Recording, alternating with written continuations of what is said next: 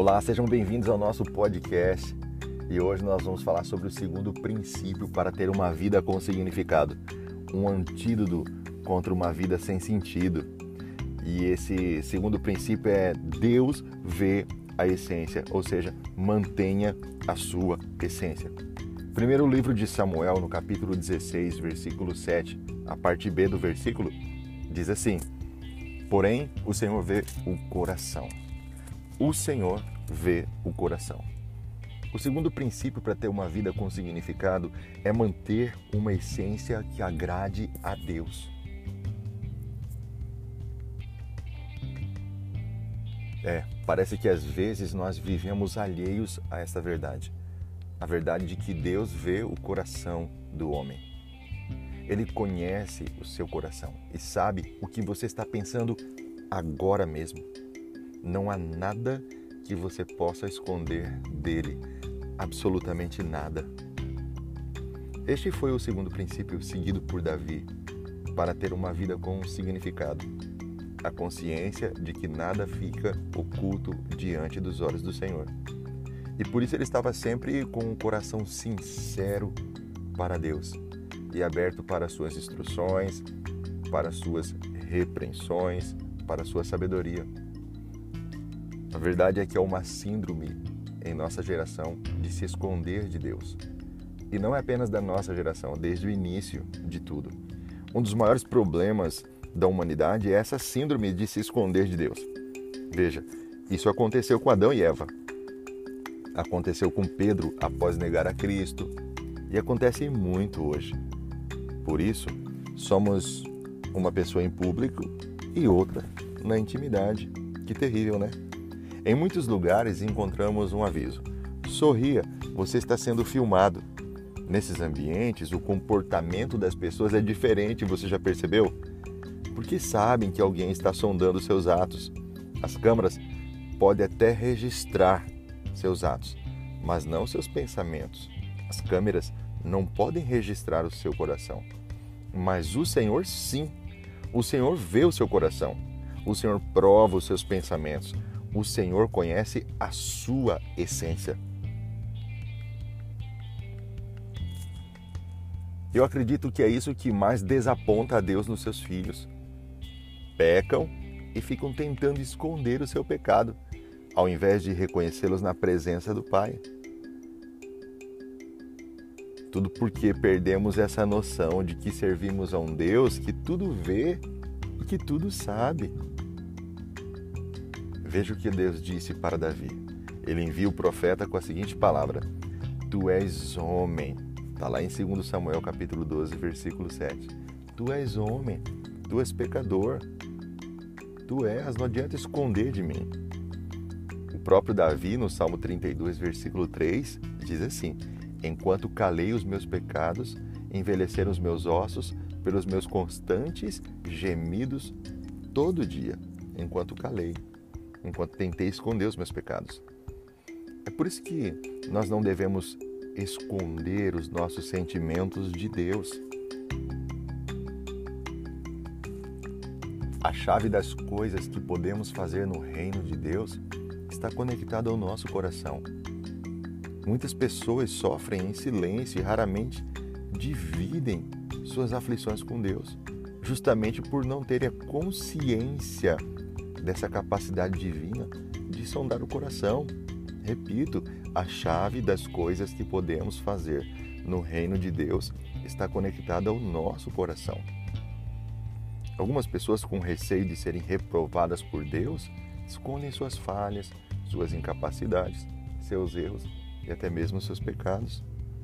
Você pode perceber esse nível de consciência de Davi no Salmo 23, quando ele pede a Deus que sonde o seu coração. Em todos os salmos, Davi está pedindo para que o Senhor prove os seus pensamentos.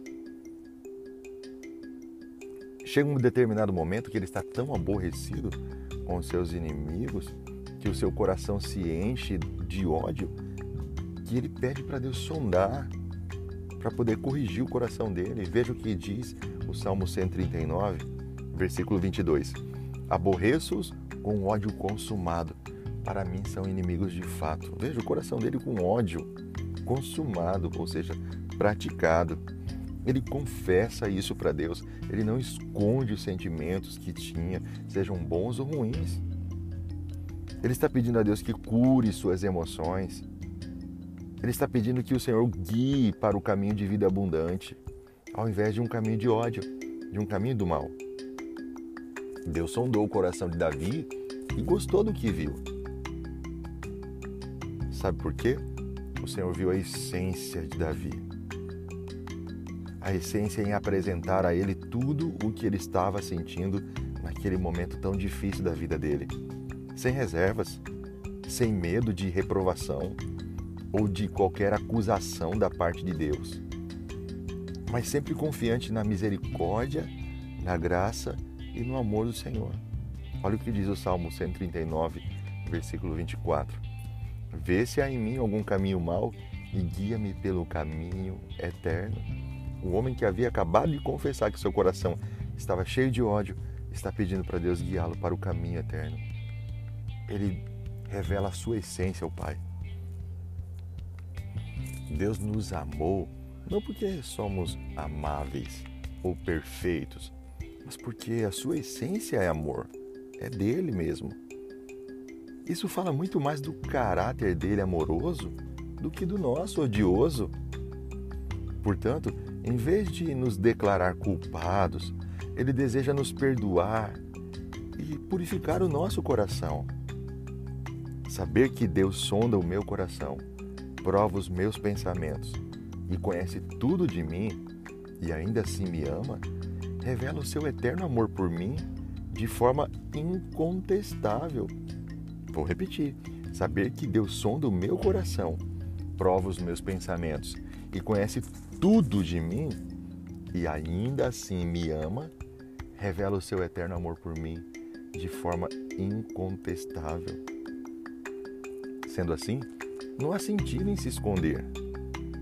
Se esse for o seu caso, apresente a Deus o seu coração de forma sincera e transparente. Mostre a Ele todos os seus sentimentos, independente de quais sejam eles. Esqueça as desculpas e seja sincero. Saber que somos limitados e pecadores e que não precisamos inventar desculpas para Deus é um princípio poderoso para uma vida com significado. No Salmo 32, versículo 5, Davi diz assim: Confessei-te o meu pecado e a minha iniquidade não ocultei mais.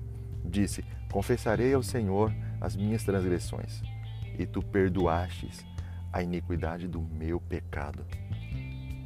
Mas lembre-se, antes de te sarar, ele primeiro sonda o seu coração, prova os seus pensamentos, a fim de saber se você está realmente disposto a abandonar sentimentos que te fazem adoecer, ou se é apenas um discurso eloquente. Provérbios 28, 13 diz assim: O que encobre as suas transgressões nunca prosperará, mas os que as confessa e deixa, alcançará a misericórdia.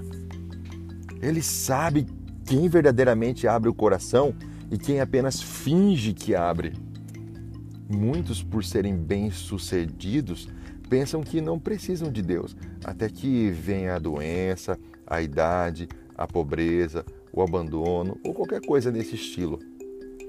Davi, no Salmo 139, diz, no versículo 7: Para onde me ausentarei do teu espírito? Para onde fugirei da sua face? Então, ausentar-se de Deus para não ser tratado não é o melhor caminho. Davi nos ensina que ele, o Senhor, tudo sabe, tudo vê e está sempre disposto a nos perdoar quando estamos dispostos a reconhecer nossos erros e os nossos pecados. Gosto de fazer um exercício mental a respeito da queda, imaginando que Deus esperava de Adão e Eva o reconhecimento do seu pecado, ao invés de desculpas. A impressão que tenho é que Deus deu as oportunidades a eles, mas eles deixaram escapar as chances. A cada desculpa dada. E pecando cada vez mais. E se distanciando mais ainda de Deus, cada vez que culpavam um ao outro. E não assumiam a sua própria responsabilidade dos seus erros.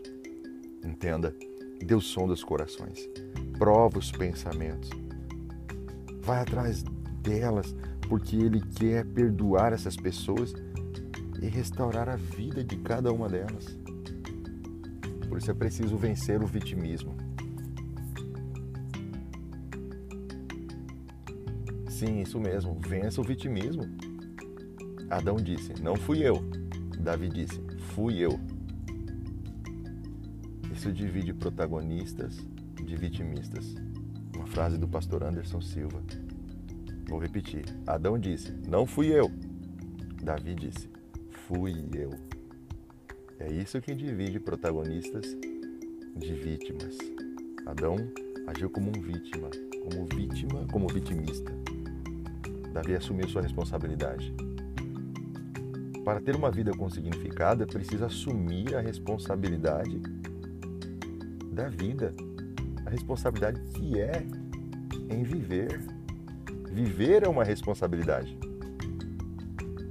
Mesmo Davi sendo o rei mais poderoso da terra, o mais respeitado e rico, ele reconheceu que pecou, não transferiu a culpa, nem se fez de vítima e não arrumou desculpas, mesmo sendo a pessoa mais poderosa da terra naquele momento. Você já deve ter ouvido essa expressão: não vejo solução para minha vida, ou ninguém me ama, ninguém me quer bem. E também, para mim nada dá certo. Ainda há outros que dizem assim, ó: Deus me odeia. Tudo está contra mim. Só comigo que acontecem coisas terríveis. se você já ouviu essas frases, essas frases são de pessoas que são vitimistas, que não assumem a responsabilidade, que não abrem o seu coração para Deus. Quais respostas você daria a essas perguntas que eu vou te fazer? Por que eu sofro mais do que todos? Tudo é culpa minha. Porque nada dá certo para mim. Porque eu não tenho sorte porque nunca consigo o que eu quero. Cinco perguntas. Se em cada uma dessas respostas que você der, você não está se responsabilizando, então você está sofrendo de vitimismo. Isso é um complexo que sempre culpa o outro e nunca está disposto a assumir a sua parte. O problema está sempre no outro e nunca em si sabe? O vitimismo é um tipo de redenção sem Deus, uma justiça própria. Quantos casamentos fracassaram porque pessoas se vitimizaram para poder se livrar do seu cônjuge? Ah, não está mais dando certo, é, é uma pessoa ruim para mim e aí termina o casamento. Olha o vitimismo.